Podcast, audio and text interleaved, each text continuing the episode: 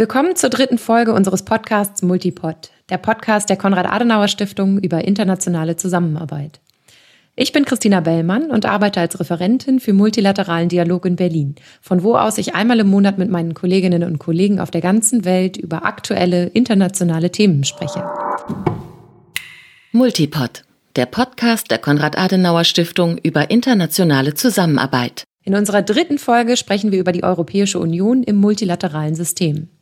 Dafür begrüße ich ganz herzlich den Leiter unseres Büros Multinationaler Entwicklungsdialog in Brüssel, Dennis Schrei. Grüß dich, Dennis. Hallo, Christina. Dennis, in der letzten Folge haben wir über das 75-jährige Jubiläum der Vereinten Nationen gesprochen. Wenn ich den Begriff Multilateralismus höre, dann sind die Vereinten Nationen die Organisation, an die ich als erstes denke. Deutschland ist einer von 193 Mitgliedstaaten in den Vereinten Nationen und gleichzeitig ist Deutschland auch Mitglied der Europäischen Union. Diese wiederum tritt manchmal ebenfalls als ein Akteur auf, zum Beispiel wenn es um Handelsfragen geht oder bei Fragen der Migration. Das klingt komplex. Das stimmt, Christina. Deutschland handelt zum einen selbst als souveräner Staat in multilateralen Organisationen. Zum anderen ist es aufgrund der Zugehörigkeit zur EU nicht nur sinnvoll, sondern auch notwendig, in klassischen multilateralen Fragen des internationalen Handels, der globalen Gesundheit, der Sicherheit oder des Klimaschutzes als große Einheit aufzutreten. Nach dem Austritt des Vereinigten Königreichs leben immer noch 446 Millionen Menschen in der EU und im Vergleich dazu mit den USA mit knapp 330 Millionen Einwohnern macht es einen enormen Unterschied, ob man von externen Akteuren als ein großer oder 27 kleine Partner wahrgenommen wird. Daher sollte die EU, wenn möglich, immer mit einer Stimme sprechen und eine proaktive, starke und verantwortungsvolle Position auf multilateraler Ebene einnehmen. Wo klappt diese Abstimmung einer gemeinsamen Position denn? Das klappt beispielsweise in der Koordinierung des Stimmverhaltens der europäischen Mitgliedstaaten in den Vereinten Nationen, in den sechs Hauptausschüssen und anderen Nebenorganen der Generalversammlung, dem Wirtschafts- und Sozialrat und seinen Kommissionen und anderen untergeordneten Organen, einschließlich der Sonderorganisation der Vereinten Nationen, finden mehr als 1000 EU-interne Koordinierungstreffen statt. Natürlich gestaltet sich die Zusammenarbeit zwischen 27 Staaten, die teilweise unterschiedliche Interessen haben, nicht immer einfach. Das Stimmverhalten der 27 EU-Mitglieder in den Vereinten Nationen hat sich aber in den letzten 20 Jahren immer mehr vereinheitlicht. Der Anteil der Abstimmungen über Resolutionen der VN-Generalversammlung, bei denen die EU-Mitgliedstaaten einheitlich votierten, stieg von 86 Prozent 1991 auf heute immerhin 97 Prozent. Also ganz schön einheitlich, muss man sagen. Unter Präsident Trump haben wir Vereinigte Staaten erlebt, die sich zunehmend aus multilateralen Organisationen und Vereinbarungen zurückziehen. Dieses Verhalten beobachten wir momentan auch bei anderen Staaten, die sich zunehmend auf sich selbst konzentrieren. Dadurch entstehen dann manchmal Lücken in Institutionen und in Vereinbarungen. Das sieht man zum Beispiel am Rückgang von Geldern, die multilateralen Organisationen wie der Weltgesundheitsorganisation für ihre Arbeit zur Verfügung stehen. Aber auch an Strafzöllen, die verhängt werden oder an Austritten aus globalen Klimavereinbarungen zugunsten der heimischen Wirtschaft. Die EU sieht sich aber nicht als geopolitischer Akteur, der diese von den USA hinterlassenen Lücken unmittelbar schließen kann. In der Vergangenheit hat insbesondere die Handels- und Entwicklungspolitik der EU den Namen als Zivilmacht oder Softpower eingebracht. Die neuen globalen Herausforderungen, wie zum Beispiel im Bereich der Sicherheit und des Klimaschutzes, fordern die EU jedoch als Akteur zunehmend heraus. Man kann beobachten, dass die Erwartungshaltung von einer Reihe von externen Akteuren wächst, dass sich die EU von einer Zivilmacht oder eben dieser Softpower zu einem geopolitischen Akteur entwickelt. Meine Frage an dich, Dennis, ist so eine Erwartungshaltung von externen Akteuren realistisch? Ja und nein, würde ich sagen. Also ein Bereich, in dem sehr hohe Erwartungen an die EU als ein Akteur gerichtet werden, ist zum Beispiel die europäische Außen- und Sicherheitspolitik. Hier gelingt es aufgrund des Einstimmigkeitsprinzips im Europäischen Rat, das bedeutet, dass alle 27 Mitgliedstaaten in außen- und sicherheitspolitischen Fragen und Entscheidungen gemeinsam entscheiden, oft nicht oder nur mit erheblicher zeitlicher Verzögerung und aufwendiger interner Konsensfindung sich zu einem gemeinsamen Handeln gegen Regierungen durchgerungen wird. Zuletzt haben wir das am Beispiel Weißrusslands gesehen, wo die EU sehr lange gebraucht hat, bis sie sich zu einem einheitlichen Vorgehen als Reaktion auf die Wahlfälschung entschlossen und Sanktionen verhängt hat. Andere Bereiche, in denen die Erwartungen an die EU sehr hoch sind, sind zum Beispiel die Entwicklungshilfe, die humanitäre Hilfe und der Katastrophenschutz. Hier ist die EU mit Abstand der größte Geldgeber weltweit. Gemeinsam Hilfsgelder von EU und ihren Mitgliedstaaten für die Entwicklungszusammenarbeit beliefen sich 2019 global auf fast 75 Milliarden Euro, was mehr als die Hälfte der weltweiten Entwicklungsanstrengungen entspricht. Die EU will also ihrer globalen Verantwortung gerecht werden. Das alleinige Instrument der Entwicklungszusammenarbeit ist allerdings in vielen Ländern und Regionen nicht ausreichend, um einen Beitrag zur Stabilität und Entwicklung zu leisten.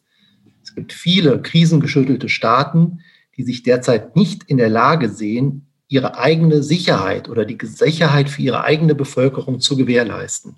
Beispielsweise geben die sich zur G5-Gemeinschaft zusammengeschlossenen Staaten wie Burkina Faso, der Tschad, Mali, Mauretanien und Niger derzeit knapp 20 Prozent ihres nationalen Haushaltes für Verteidigung aus. Dies stellt für diese wirtschaftlich schwach entwickelten Staaten eine riesige Herausforderung dar. Im Vergleich dazu gibt Deutschland derzeit 1,35 Prozent seines Haushalts für Verteidigungsausgaben aus. Trotz dieser Investitionen in die nationale Sicherheit, die durch internationale militärische und zivile Missionen flankiert werden, verschlechtert sich die Sicherheitssituation in der Sahelregion gerade dramatisch. Daher verlangen gerade diese Staaten lautstark nach einem stärkeren militärisch abgestimmten Engagement der EU und anderer Akteure in der Region. Gleichzeitig wissen wir aber auch, dass in vielen europäischen Gesellschaften und auch in Deutschland die politische und gesellschaftliche Akzeptanz militärischer Interventionen weiterhin gering ist, da bisherige Interventionen, Stichwort Afghanistan oder Libyen, nicht immer als erfolgreich angesehen wurden und werden. Wir wissen aber auch, dass ohne Sicherheit und einen verteidigungsfähigen, unabhängigen Staat, der sich gegen äußere und innere Feinde behauptet, die Konflikte auf Dauer nicht zu lösen sind und andere Entwicklungsherausforderungen wie der Aufbau demokratischer Strukturen konterkariert werden. Die EU ist daher gefordert und muss in enger Abstimmung mit internationalen Partnern ihren Beitrag zur Stabilisierung leisten. Dies tut sie momentan schon mit der Beteiligung an 17 zivilen und militärischen Missionen weltweit. Dies schließt ausdrücklich auch die Notwendigkeit ein, militärisch mit klar gefasstem Mandat einen Beitrag zu Frieden und Sicherheit zu leisten. Wenn wir jetzt in diese Staaten schauen, die du gerade erwähnt hast, welche anderen Faktoren führen denn zum Beispiel in der Sahelzone zu einer Zunahme des Terrorismus? Ja, wenn man sich die Hauptkampfgebiete in Mali, Niger und Burkina Faso anguckt, dann verzeichnen diese zwischen 1950 und 2019 einen Bevölkerungsanstieg von 10 auf über 60 Millionen Einwohner. 2050 sollen sie bei 130 Millionen Einwohnern stehen. Nimmt man den Tschad und Kamerun als ebenfalls terrorbetroffene Nachbargebiete hinzu, geht es zwischen 1950 und 2019 von 18 auf 105 Millionen durch Überweidung und Auslaugung der Böden wird dadurch die Lebensgrundlage für viele Menschen unterminiert. Hätte Deutschland zum Beispiel seit 1950 ein Wachstum wie die Sahelzone vorgelegt, stünde es heute nicht bei gut 80, sondern bei rund 410 Millionen Einwohnern. Eine Übernutzung der landwirtschaftlichen Flächen wäre dann auch hier unausweichlich geworden. Viele Menschen entscheiden sich zur Sicherung ihrer Existenzgrundlage deshalb unter anderem auch für die Migration und suchen beispielsweise in europäischen Ländern Zuflucht. Und welche Rolle spielt zum Beispiel der Klimawandel für die zunehmenden Flüchtlingsströme aus der Region? Ja, Klimaforscher gehen davon aus, dass in Westafrika alle Extremwetterphänomene zunehmen werden. Längere Dürreperioden genauso wie heftiger Regen. Extremes Wetter zusammen mit den ohnehin schon hohen Temperaturen von über 45 Grad äh, in den Sahelstaaten dürfte die Wasserknappheit erhöhen und die Region noch trockener machen. Dies kann die Migration aus der Region weiter beflügeln und die europäischen Staaten müssen mit dieser sich verschärften Situation in ihrer unmittelbaren Nachbarschaft umgehen. Bei diesen zugegeben recht düsteren Voraussagen. Welche Handlungsspielräume hat die Europäische Union und wie sollte sie diese deiner Einschätzung nach nutzen? Wie sollte sie sich angesichts der Komplexität dieser Herausforderung als ein multilateraler Akteur positionieren? Also erstens darf die EU nicht aufhören, universelle Prinzipien und Regeln einzufordern. Es liegt auf der Hand, dass heute von einer ganzen Reihe von Ländern versucht wird, unter dem Vorwand der Achtung der Vielfalt wieder einen sogenannten Rechtsrelativismus ein, einzuführen oder zu etablieren.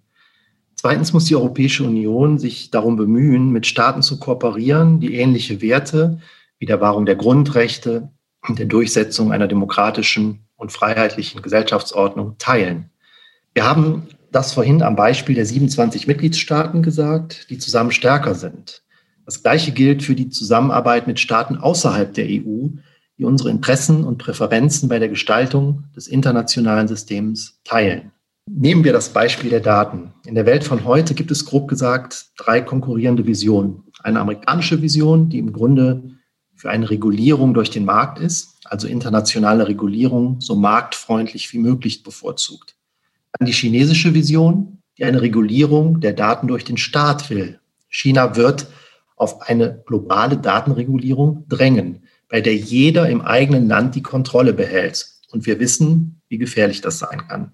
Und schließlich eine europäische Vision, die Daten zum Nutzen der Bürger in Europa und der ganzen Welt schützen will. Das bringt uns zu einem Kampf der Standards, der erst gerade begonnen hat. Der Multilateralismus ist also ein gutes Instrument, um unsere liberale und humanistische Vision einer Welt zu schützen. Wir, die Europäer, waren Normsetzer, weil wir technologisch führend waren. Wenn wir die Technologieführerschaft allerdings verlieren, werden wir nicht in der Lage sein, weiterhin auch Normsetzer zu sein. Und drittens muss Multilateralismus effizient gestaltet werden und thematisch organisiert werden. Zum Beispiel bei den Themen Sicherheit oder Klimaschutz. Bei wachsendem Handlungsdruck sollte man offen sein für Koalitionen der Willigen und flexibel sein für neue, notwendige Bündnisse mit Staaten, mit denen man ähnliche Interessen, aber nicht unbedingt immer die gleichen Werte teilt. Also nochmal in a nutshell. Die EU muss offen für neue Partnerschaften sein und gleichzeitig ihre strategische Autonomie vergrößern. Dabei muss sie einen kooperativen Ansatz verfolgen, die beste Garantie für eine friedliche und sichere Zukunft. Aber gleichzeitig muss die EU ein gutes Verständnis dafür entwickeln, was wirklich in ihrem eigenen Interesse liegt. Das klingt wirklich nach gewaltigen Herausforderungen, beziehungsweise auch großen Hausaufgaben, die die EU da vor sich hat. Da waren jetzt ganz viele Denkanstöße dabei, ähm, über die es sich sicherlich lohnt, noch weiter nachzudenken. Und ich finde, gerade was du zum Abschluss gesagt hast, ich fand da einen Satz besonders schön, den du gesagt hast, der Multilateralismus ist ein gutes Instrument, um unsere humanistische und liberale Vision zu schützen. Das finde ich ist ein äh, sehr ja, prägnanter Satz vielleicht, um jetzt nicht auf einer so düsteren Schilderung quasi zu enden, sondern ähm, um uns durchaus auch vor Augen zu führen, was die EU zustande ist zu leisten wenn sie sich zu einer gemeinsamen Position durchringt und gemeinsam als ein multilateraler Akteur in der Welt agiert. Dennis, hab vielen Dank für deine Zeit und für deine Ausführungen zur EU als Akteur in diesem multilateralen System. In vier Wochen werden wir uns hier mit der Weltgesundheitsorganisation beschäftigen. Dazu werde ich meinen Kollegen in Genf, Dr. Olaf Wienzek, wieder an dieser Stelle begrüßen. Ganz herzlichen Dank dir, Dennis, nach Brüssel. Vielen Dank und es hat mir eine große Freude bereitet, mit euch zu sprechen. Bitte bleiben Sie bis dahin gesund, halten Sie Abstand und abonnieren Sie uns, wenn Sie möchten, in der Podcast-App Ihrer Wahl. Herzlichen Dank fürs Zuhören. Bis zum nächsten Mal. Multipod, der Podcast der Konrad-Adenauer-Stiftung über internationale Zusammenarbeit.